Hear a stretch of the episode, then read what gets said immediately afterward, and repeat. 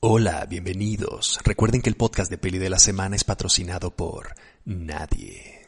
Bienvenidos amigos a un nuevo episodio del Peli Podcast, el podcast más barato de la internet. Y el día de hoy vamos a hablar de, vamos a continuar un episodio que se me fue totalmente, eh, digamos, de la cabeza porque el rollo este de que Instagram me había baneado eh, me dio para hacer el capítulo pasado del Peli Podcast, pero realmente yo tenía que haberles dado la segunda parte, el segundo episodio de Cine Brutal, porque el episodio número 40 y déjenme checar, 48 fue Cine Brutal parte 1 y tengo que hacer o tenía que hacer Cine Brutal parte 2, pero como Instagram me baneó o me censuró, este, pues hice el episodio enojado de Instagram, que por cierto, resulta que Instagram no me ha quitado la prohibición todavía, sigo sin poder hacer lives este, precisamente porque había puesto, ya les había contado, bueno, escuchen el episodio completo, puse una, eh, un meme que tenía que ver con la palabra suicidio y la, detectaron y me banearon. Bueno, una auténtica pendejada. Pero el punto no es ese. El punto es que se me olvidó hacer la segunda parte de Cine Brutal y ya estoy aquí para corregir ese grandísimo error. Si ustedes se acuerdan, el episodio 48, que fue el episodio de Cine Brutal, en él hablé de dos películas básicamente que son eh, descripciones bastante interesantes y películas además importantes en el aspecto histórico, que fueron eh, The Birth of a Nation de D.W. Griffith, que fue esta película sobre el Ku Klux Klan, que es una película muy fuerte precisamente, no tanto a lo mejor por sus secuencias, sino por eh, la representación de una serie de ideales que hoy nos parecen francamente bestiales.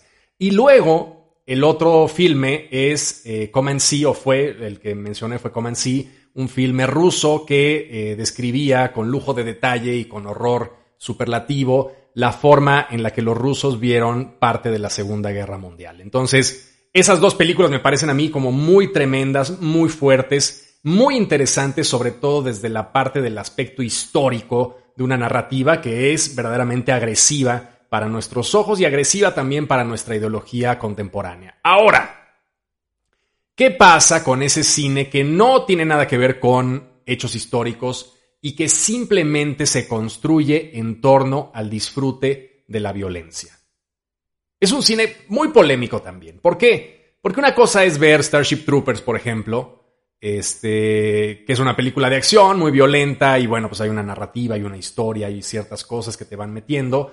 Pero hay un género de cine y hay un subgénero de cine de horror que está mucho más enfocado no tanto en la historia, no tanto en la atmósfera, no tanto en una ideología, sino en el mero hecho de representar escenas de carácter extremo en pantalla. Escenas que son repulsivas para el 99.9% de la población, pero que un porcentaje muy pequeño encuentra atractivas y las compra en Videohome. Evidentemente estas películas nunca llegan a la pantalla grande, son películas que se distribuyen eh, pues en mercadillos, en piratería, en cines, en videoclubs y sobre todo en formato de video, que es, era en ese momento un poco la forma de distribuir este tipo de cine y de hacer algo de dinero con narrativas de corte verdaderamente extremo.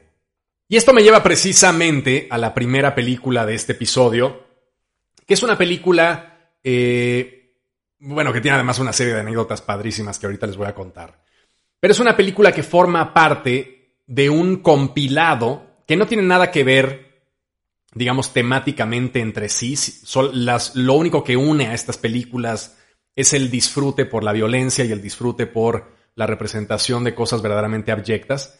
Pero es una serie que se llama Guinea Pig Guinea Pig es como conejillo de indias, más o menos, ¿no? Y la serie, que está compuesta de seis mediometrajes, eh, pues lo único que tienen en común es que todas tratan temas bastante grotescos. Pero dentro de esa serie hay una, una película en particular llamada Guinea Pig 2, Flower of Flesh and Blood, la flor de carne y sangre. Un poco antes de entrar a hablar de esta película, quería contarles que el concepto original de la serie era un concepto que se le ocurrió al artista de manga Hideshi Hino, que era un tipo pues eh, muy interesado en las descripciones gráficas de la violencia, en la forma en la que la violencia afecta al género narrativo del manga y cómo él podía explotar diferentes secuencias para atraer atención a su trabajo y vender, básicamente, ¿no? Porque son mangas de explotación, al igual que películas de explotación. Lo que les interesa es generar polémica, lo que les interesa es generar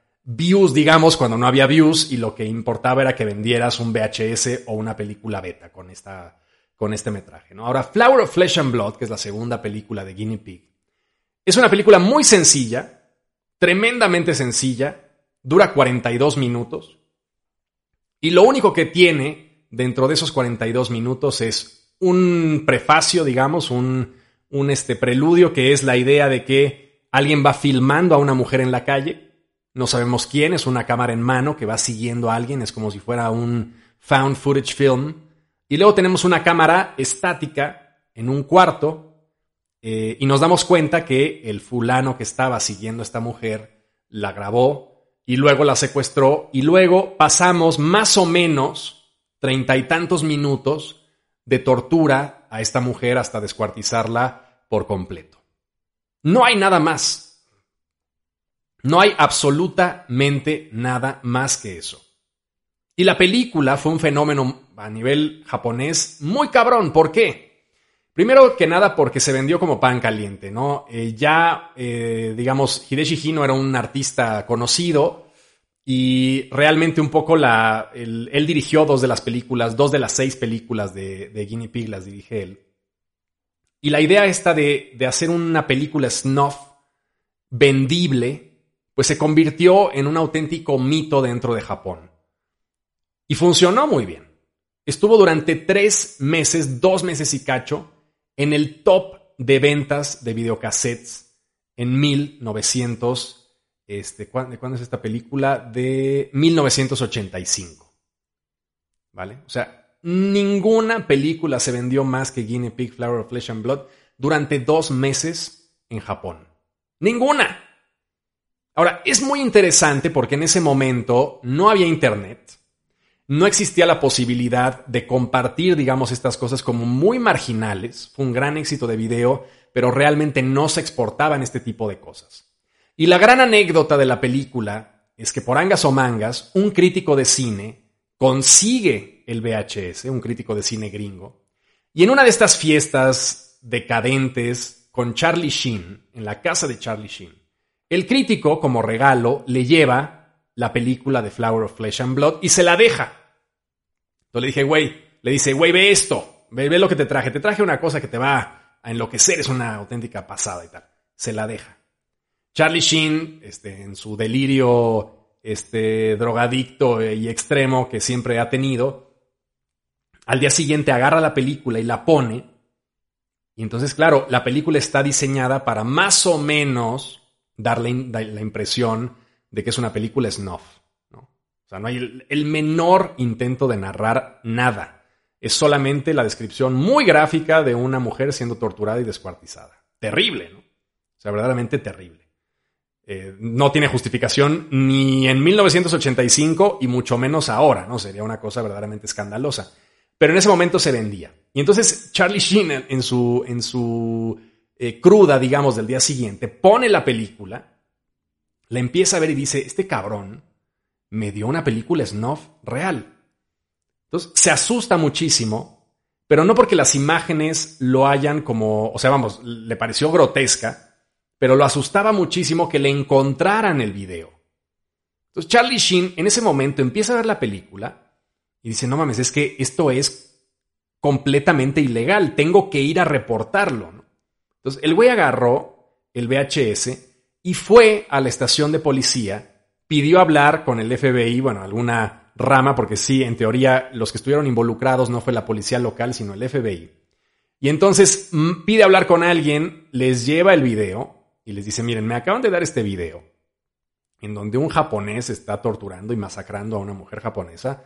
Y quería yo denunciarlo porque, vamos, no quiero arriesgarme a que me encuentren esto y me me cataloguen como consumidor o como asesor o como encubridor de este tipo de manifestaciones de violencia, ¿no? Y entonces el FBI se movió porque nadie conocía, o sea, no había un IMDB en el que tú pudieras decir, a ver, cabrón, ¿qué chingados es esto?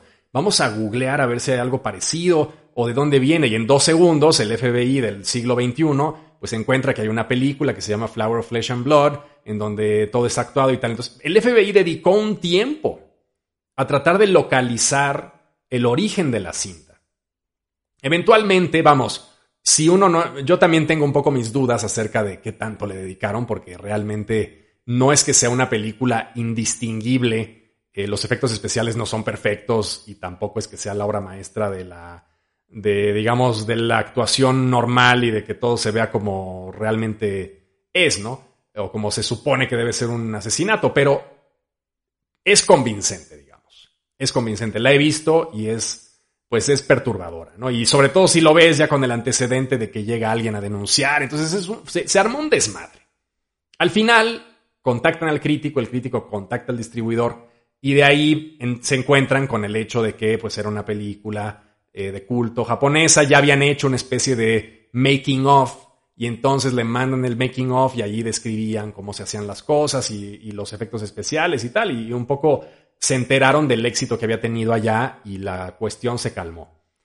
Pero es una, es una película interesante precisamente porque eh, nos abre, a diferencia de las otras dos películas extremas de las que había hablado yo con anterioridad, nos abre la nueva, eh, digamos, faceta del cine como un catalizador eh, de fantasías violentas. Hay mucha gente que tiene fantasías violentas y en lugar y la sublima a través de este tipo casi como de pornografía de la violencia.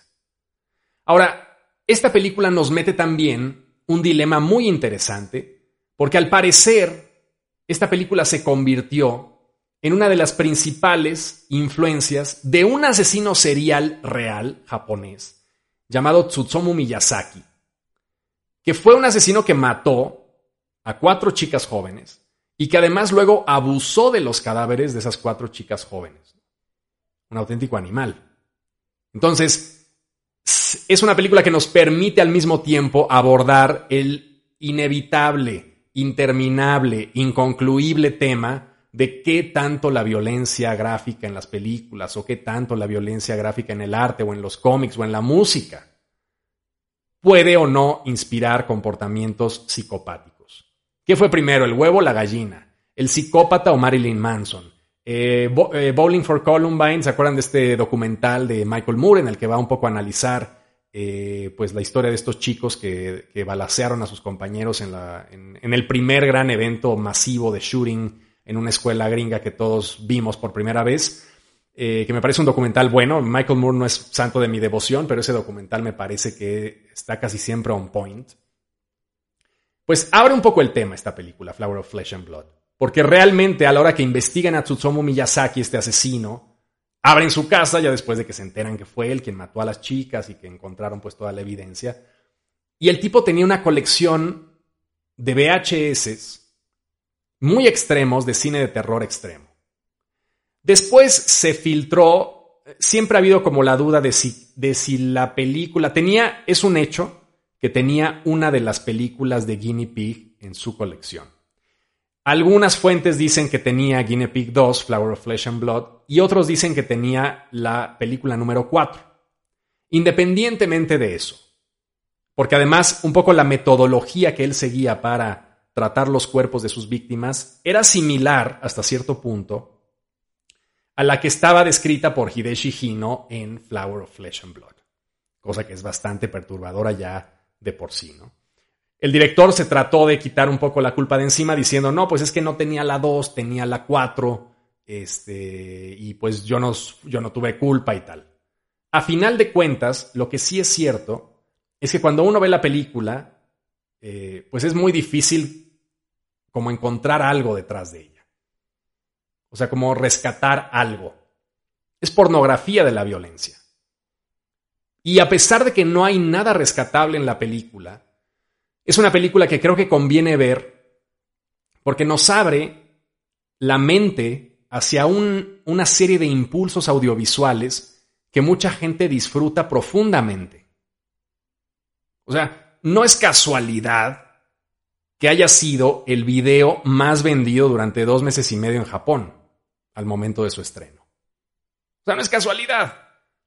O sea, no es, porque la gente dijera, oye, no la disfruté, pero la compré solo para analizar. No. O sea, la gran mayoría de la gente que compró Flower of Flesh and Blood eran güeyes extremos que, que le contaron a sus amigos, güey, mira la película que compré. Y entonces el amigo la compró también. Y se armó todo un mercado underground de esta película que eventualmente llegó de la manera más hilarante, entre comillas, a manos de Charlie Sheen y por eso se conoció en Estados Unidos. Pero sí nos abre un poco la pregunta de qué tan válido es hacer una película tan extrema de explotación sin propósito alguno. O sea, cuando uno habla de, oye, es que la violencia en esta película este, es forzada o, o es este, exagerada o no tiene sentido, porque normalmente pues sí hay un sentido, ¿no? Incluso en las películas que buscan entretener con la violencia, que hay muchas, incluso en el sentido cómico, hay muchas películas, hay muchas comedias violentas que son divertidísimas. Pero en este caso sí llevamos un punto más allá, un paso más allá. No hay narrativa, no hay guion, un hombre descuartizando a una mujer durante media hora. ¿Realmente eso es cine siquiera? ¿Debería ser legal? ¿Es ilegal? Claramente no es ilegal, porque es una actriz, porque son efectos especiales, porque tal. ¿Ayuda en algo a la gente que tiene estas fantasías violentas, como para sublimar y que puedas ir al trabajo después de ver esto y, estés tranquilo? ¿O realmente el efecto es el contrario?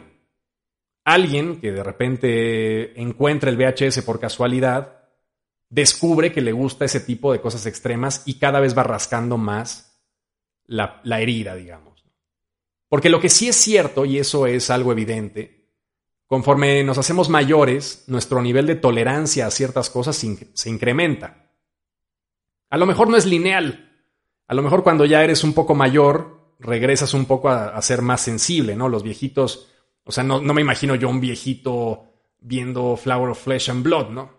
A lo mejor ya te da más repelús y tienes a lo mejor un pico de, de tolerancia a la violencia en los cuarenta y tantos años, yo qué sé, o en los cincuenta, como con el alcohol, ¿no? Que tienes tolerancia máxima a los treinta y tantos y luego otra vez empiezas a decrecer, ¿no? Y te empieza a poner pedo eh, más fácil.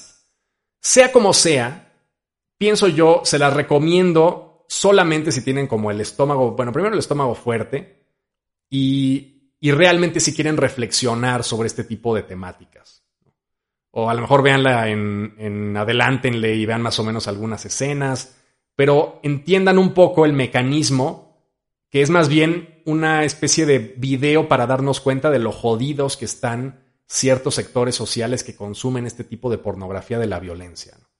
Siempre hay esa idea de sentirte malote cuando eres, eh, cuando estás en la secundaria o en la prepa y decir, no, pues es que yo ya vi Depredador y ya vi este, las peores películas, las películas más violentas ya las vi yo. Ahora, ese seguir rascando, pues te llevaba a lo que yo me encontré después en la universidad, que eran estos, estas páginas eh, con un internet muy primitivo, que eran algo así como, eh, ay, no me acuerdo cómo se llama, rotten.com, ¿no? Que eran unas páginas en donde podías ver atropellados, ya francamente. Y ya, y entonces vas generando tolerancia, vas generando tal, y el noventa y tantos por ciento de la gente dice, güey, esto no es lo mío, neta. O sea, puedo ver un atropellado, pero no seas mamón. O sea, no quiero ver otro. ¿No? Ya, ya vi este por, porque me lo encontré por azar del destino en, la, en el internet, pero realmente no me interesa ver otro. O sea, no quiero ver gente cayéndose de un edificio, ni picándose, ni haciéndose cosas. Pero hay gente que disfruta eso. Entonces, es interesante Guinea Pig 2 por la anécdota de Charlie Sheen, por el hecho de que fue un exitazo y por el hecho de que nos hace reflexionar sobre ese mundillo subterráneo de gente que disfruta genuinamente la violencia descontextualizada de cualquier concepto filosófico, descontextualizada de cualquier historia. Entonces, chequenla bajo su propio riesgo. La segunda película extrema de la que quiero hablarles el día de hoy es una película mexicana. Es una película mexicana, no es común eh, encontrar eh, cine mexicano de terror efectivo. Eh, vamos, hay una gran tradición de cine de horror mexicano. Eh, Veneno para las hadas, o todo lo que hacía López Moctezuma. Real, o sea, sí, realmente hay mucha tradición en cuanto al género de horror, desde incluso las películas tipo El Santo contra las Mujeres Vampiro, todo este tipo de cosas. O sea, sí somos un país que hace horror. Sin embargo, últimamente el horror, a pesar de que está viviendo como un boom, porque hay muchos eh, hay varios directores de cine mexicano que están haciendo cosas actualmente de horror. Siento que a veces es como muy deslactosado, como que no tiene eh, ni la profundidad necesaria cuando habría que hacerlo profundo, ni la capacidad de explotación cuando había que hacerlo de explotación, etc. Entonces siempre es algo como medio destanteado, como diciendo, ay, esperaba, ojalá hubieran hecho más con esta historia y tal.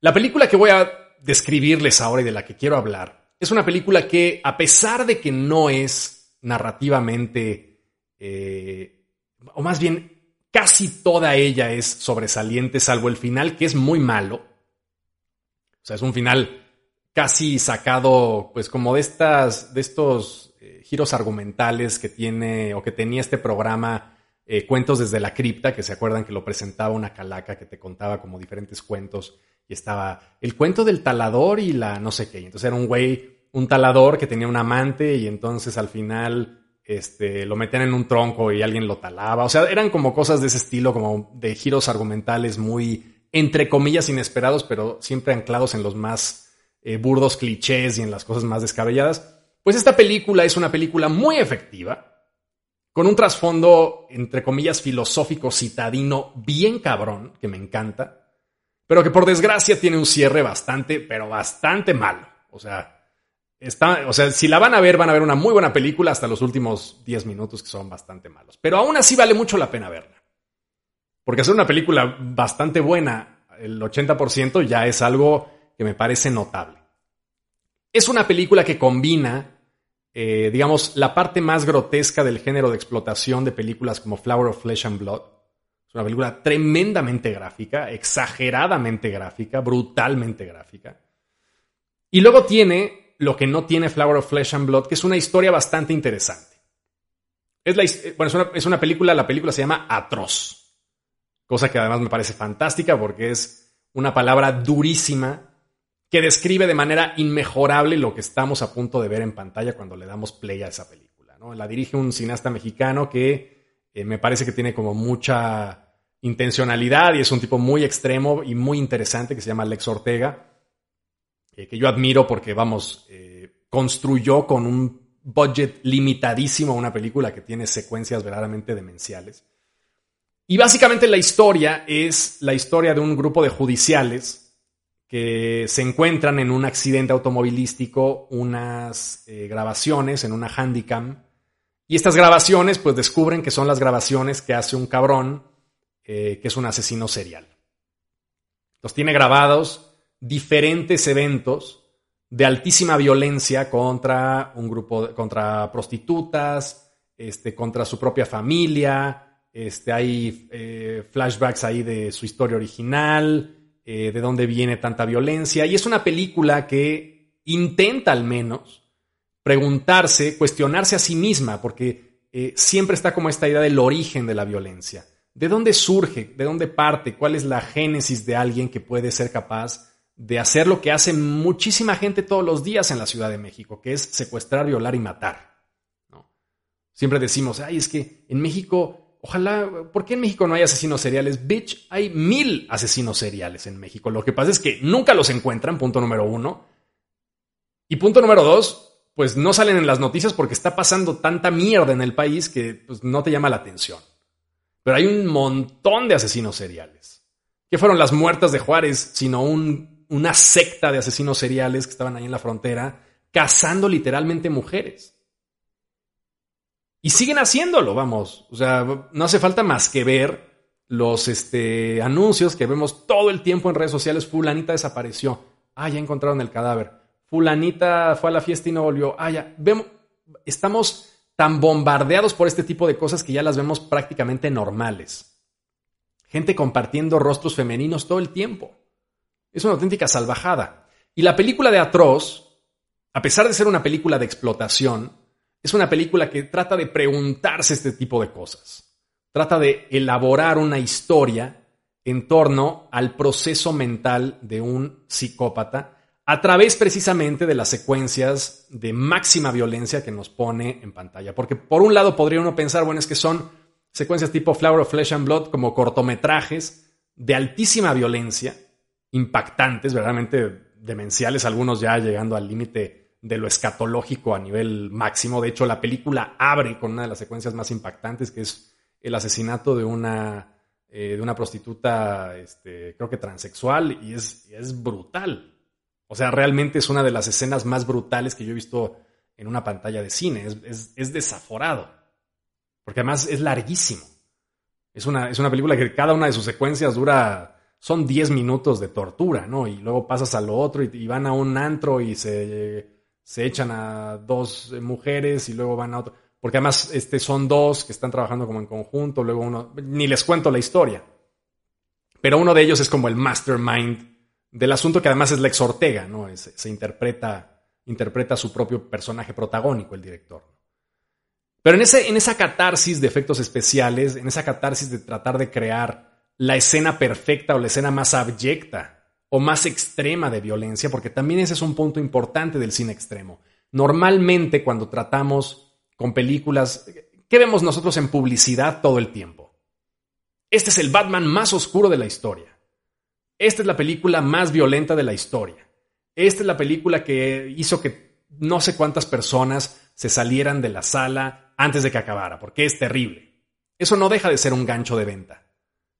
Es un gancho de venta, o sea, es, algo de publicidad. Y entonces a los cineastas extremos se les antoja hacer siempre la película pues, más extrema. Ahora es muy difícil hacerlo porque encontrar el balance entre la pornografía, tipo Flower of Flesh and Blood, y algo que realmente pueda eh, hacernos pensar un segundo y no sea descartado precisamente porque es pornografía de la violencia, es un balance muy delicado. Si lo llevas de más, la gente se aburre o la gente se sale o la gente dice esto no. Y si lo contemporizas demasiado, si lo deslactosas demasiado, eh, pues entonces te queda un producto completamente inocuo que ya se han hecho 20 películas iguales y que nadie es capaz de decir que es la peor película de la historia. Es una película como cualquier otra de terror medianamente extremo. Entonces, lo que hace Lex Ortega es un ejercicio bastante interesante, además eh, utilizando de manera muy brillante el formato de cámara en mano, estas cámaras digitales, eh, porque un poco, claro, la, ausencia de presupuesto o la verdadera carencia de presupuesto de la película se enmascara en el hecho de que eh, pues prácticamente todo lo que estamos viendo fue grabado por la cámara del asesino, de, de, este psicópata. Entonces todo lo que vemos pues, tiene una calidad de video pésima. Pero dentro de la calidad de video pésima que tiene, hay una inventiva verdaderamente cabrona respecto del planteamiento de las secuencias. Hay, un momento en que la cámara se vuelve prácticamente un puño. Entonces estamos yendo atrás y adelante con la cámara como si, como si alguien se hubiera amarrado la cámara al puño y estuviéramos viendo cómo le está rompiendo la cara a alguien más, ¿no? En un proceso violentísimo. Entonces, sí tiene una inventiva estética que me gusta mucho y me fascina que haya ido mucho más lejos de lo que prácticamente cualquier otro director eh, ha hecho, porque muchas veces también lo que sucede es que cuando la violencia se convierte en algo muy extremo, termina siendo humorística, ¿no? termina siendo una comedia involuntaria. Cuando algo es desaforadamente violento, tan violento que no te lo crees, en ese momento la violencia cruza la frontera del humor y dices, ah, ¿Cómo puede? Ah, no mames, las tripas y te, ríes, ¿no? Le disparan y, le estalla la panza o, te ríe, o le caen las tripas a la cámara. Y entonces la, es, es algo muy interesante porque la violencia extrema está profundamente hermanada o está muy cerca de convertirse en comedia. Ahora, lo que hace Lex Ortega para plantear su propia violencia extrema es revestirla de un toque totalmente sucio, totalmente nasty. Es una película fea. Es una película que se siente fea, agresiva, sucia, que todo lo ves como, como, como repleto de lodo, como, como puerco, como casi lo puedes oler. Es una película que casi se puede oler. Es horrorosa. Realmente es una película que se sufre mucho. Pero es muy interesante el planteamiento que hace a nivel estético de esa violencia, porque en ningún momento, en ningún momento, y tiene, vamos, tiene, no tiene las mejores actuaciones y en ningún momento te, saca, digamos, la risa o el, ay, no mames, esto no puede ser. Y tiene escenas verdaderamente extremas, de locura total. Entonces, sí siento yo que es un buen ejemplo de un cine extremo bien llevado. Eh, me hubiera gustado que el final tuviera una guionización un poco más eh, pues, inteligente y que fuera congruente con el resto de la película. pero aún así es un grandísimo ejemplo de cine extremo que yo creo que pueden ver eh, si son fans del género. Y, bueno, verlo también, si no lo son, eh, con un poco la apertura de decir, claro, bueno, un poco la intención es medianamente comprender el origen de este mal y, e innovar en el aspecto de llevar siempre más allá el nivel de violencia. ¿no? Este, cuando uno, no voy a hablar de ella porque es una película más popular, pero a Serbian Film, por ejemplo, que es una película que se vio mucho y que todo el mundo decía, es que es la película más extrema que he visto en mi vida, eh, pues yo la, la, quiero, digamos, o sea, es una película que me gusta, pero me gusta sobre todo por la inventiva de su historia me, parece como ingeniosa. Y tiene conceptos que son, que empujan la pared, digamos, de la, del límite, ¿no? La pared de, de, lo, de lo admisible, de lo, de lo, de lo siquiera imaginable, ¿no? Esta, esta idea del newborn porn me parece eh, verdaderamente grotesca, es tan grotesca, tan terrible, esa escena es tan brutal que me, vamos, me acuerdo y me da, se me pone la piel de gallina. Entonces, que una película logre eso me parece interesante al menos. Me parece un ejercicio imaginativo interesante, eh, orientado siempre al hecho de causar una sensación de desagrado y de horror en el, espectador. Entonces, vean Atroz, eh, dense una oportunidad. No sé dónde carajos la pueden encontrar. Flower of Flesh and Blood tampoco. Un poco este, la desventaja que tienen estas películas es que son difíciles de encontrar porque no tienen una distribución evidentemente eh, muy amplia. Eh, creo que hay una versión alemana de, de Atroz, un DVD alemán que salió por allá porque los alemanes son muy extremos en ese sentido.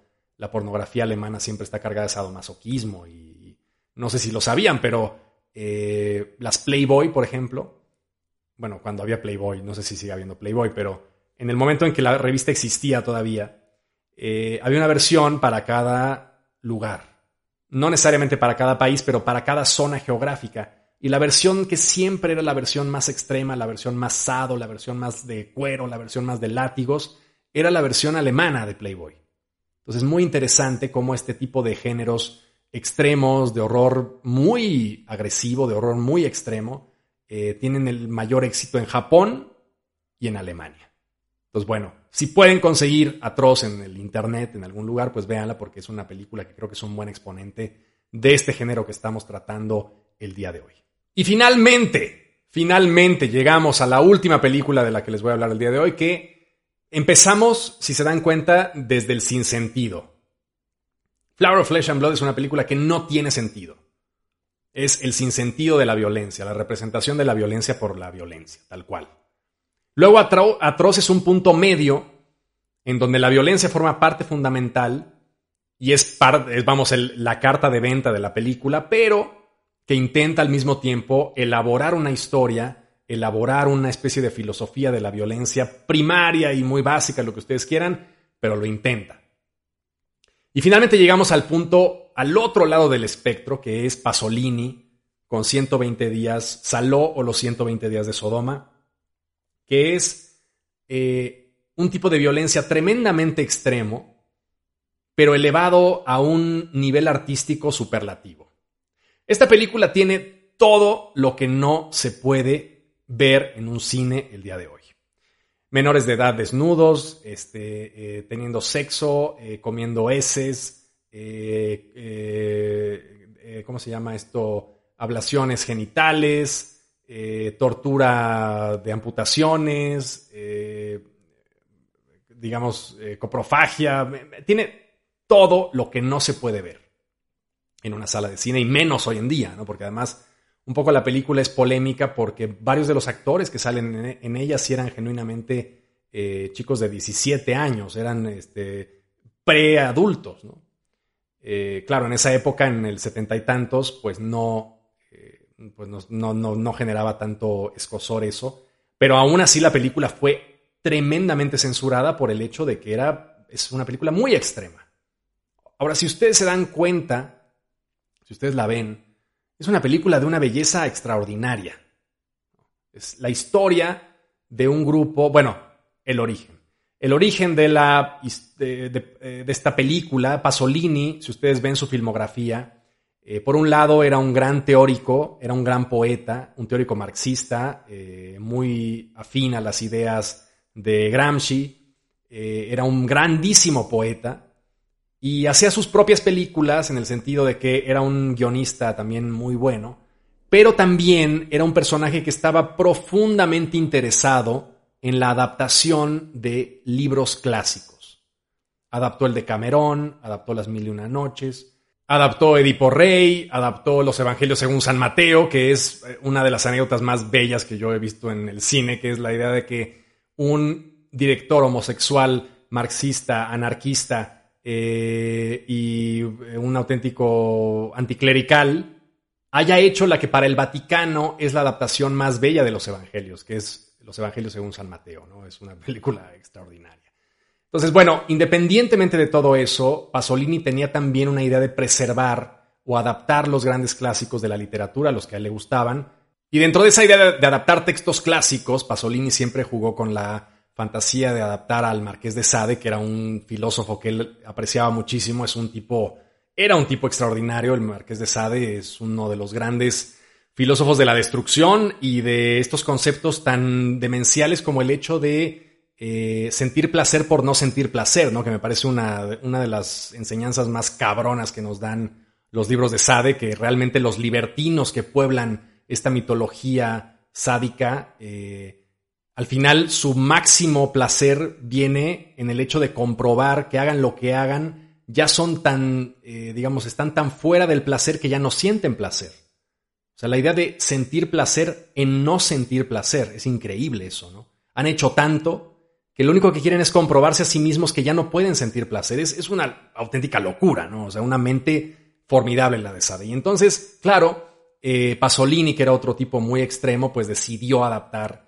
eh, el gran libro de las 120 jornadas de Sodoma, que lo que hace es describir a una serie de libertinos en la época de Luis XIV, al final del reinado de Luis XIV, este, que secuestran a una serie de jóvenes de un poblado y se los llevan a un castillo y hacen con ellos eh, hacen y deshacen con ellos mil cosas durante 120 días y 120 noches. Y está narrado como en una especie de diario en donde vamos recorriendo cada una de las noches. Eh, noveló, digamos, una de las tres partes de la, tres grandes partes que iba a componer la novela eh, y solo podemos leer novelada esa primera parte, luego vienen una serie de esquemas que él hizo para tratar de rellenar los siguientes días y un poco describía la forma en la que se iban a ir generando estas torturas. Pero a final de cuentas no la terminó porque esta obra la estaba escribiendo cuando estaba preso en la Bastilla. Y el problema fue que avisaron o se dieron cuenta que iban a tomar la Bastilla.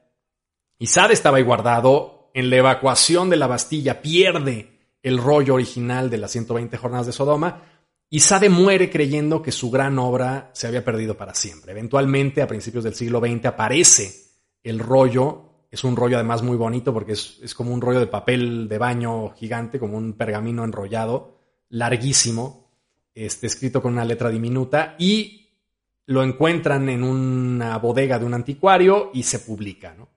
Entonces fue una suerte que se haya preservado este, este libro, que es fantástico, es una cosa verdaderamente eh, un tratado sobre la violencia brutal. Ahora, Pasolini decide hacer un manifiesto político a través de este texto, eh, rememorando lo que había sido el fascismo cuando él había habitado la República de Saló durante, la, eh, durante el fascismo en Italia. La ciudad de Saló estaba formaba parte de una división política que había quedado gobernada por los fascistas y entonces Pasolini pasó ahí su infancia y entonces trató como de exorcizar esos recuerdos de la República de Saló en este, eh, digamos, eh, trasladando a los libertinos del siglo XIV, de, perdón, a los libertinos de Luis XIV a el siglo XX en la República de Saló. Entonces hay un juez, hay un este, eh, político, hay un eh, eh, sacerdote y bueno, hay una serie de personajes que representan a los grandes poderes económicos y morales de, Italia en ese momento. Y claro, todos son los fascistas y los chicos jóvenes pues son la representación de este pueblo dominado por el fascismo y sometido a las peores bajezas posibles, ¿no? sobre todo de índole sexual. Y bueno, la película, que es una película extraordinaria, que además es la última película que filmó Pasolini, porque tiempo después, o más bien poco antes de su estreno, lo, asesinaron en la playa de Ostia, en unas circunstancias poco claras, que se sospecha fue un asesinato político. Eh, pues es una, es una pieza de cine verdaderamente hermosa, que es al mismo tiempo verdaderamente abyecta. Entonces, Vale mucho la pena que la vean, se la recomiendo encarecidamente. Es una película fotografiada con una delicadeza verdaderamente extraordinaria y que representa además la ambivalencia de que, claro, estamos maravillados por lo bella que es la película y al mismo tiempo horrorizados por la clase de actos que se cometen en la película. Este, los chicos pasan por las penurias más atroces, es, una, es un poquito menos gráfica que la novela, pero realmente es una película dolorosa, es una película que se siente como una lápida, es una película cuya atmósfera es ominosa todo el tiempo. Estamos viendo una dominación y una serie de bajezas verdaderamente espeluznantes. Y sin embargo, entendemos lo que quiso hacer Pasolini, entendemos la reflexión que tiene detrás, entendemos que es una representación de ese fascismo y que la violencia que estamos viendo no es una violencia gratuita, es una violencia que nos está tratando de decir lo que fue realmente el mecanismo opresor de las grandes clases dominantes en la época del, de Saló y eh, al mismo tiempo una representación del imaginario de la violencia, porque también una parte fundamental de la película y de la novela es el hecho, eh, es, un cúmulo de personajes femeninos porque digamos, todos los personajes que ejercen violencia contra los jóvenes son personajes masculinos. Sin embargo, hay tres o cuatro, ya no recuerdo ahorita bien, eh, contadoras de cuentos, que su único trabajo era todas las tardes para volver a calentar a los libertinos, para que volvieran a acogerse a los jóvenes, porque eran personas mayores, los libertinos eran personajes de 60, 70 años, para volverlos a calentar para incendiarles la mente, lo que hacían era contarles historias de un repertorio de historias ficcionadas sobre el placer y el sexo y la violencia asociada al placer y el sexo. Es increíble. Y claro, Pasolini retoma estos personajes que nos narran en este cuarto, hay un cuarto ahí dentro de la mansión, que es un cuarto donde están los jóvenes conviviendo con estos viejos horrorosos que los están tocando todo el tiempo y, haciéndoles 20 mil cosas.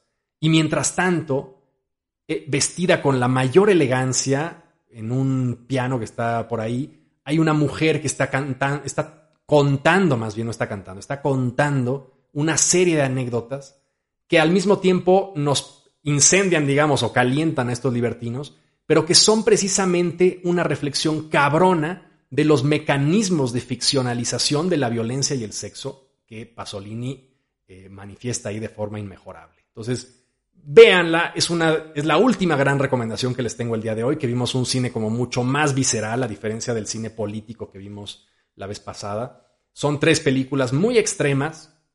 Primero la película que no tiene sentido, la violencia por la violencia, luego un punto medio con atroz, y luego finalmente la violencia como una extensión del arte, la violencia como una extensión de la, de la poética de la humanidad y además como una extensión, como una manera de entender la historia. Vamos, Pasolini era un fuera de serie total, ¿no? En fin, les mando un abrazo, espero que puedan verlas si quieren. Estas sí realmente no, tampoco las puedo recomendar porque sé que hay, eh, digamos, gustos muy diferentes y, sí siento que estos son particularmente extremos, pero si les va por ahí, si tienen estos intereses, si quieren ustedes indagar al respecto, si les interesa la violencia como un tipo de manifestación cultural, pues entonces véanlas, juzguenlas por ustedes mismos, experimentenlas y en todo caso, pues ya me escribirán para mentarme la madre o para decirme que sí les hizo eh, mella o que los hizo entender algo, ¿no? que es un poco lo que yo más quisiera. En fin, les mando un abrazo, los quiero, nos vemos el siguiente domingo con un nuevo episodio del Peli Podcast. Hasta luego. Este fue el podcast de Peli de la Semana, el podcast más barato de la Internet. Y recuerda, el podcast de Peli de la Semana es patrocinado por nadie.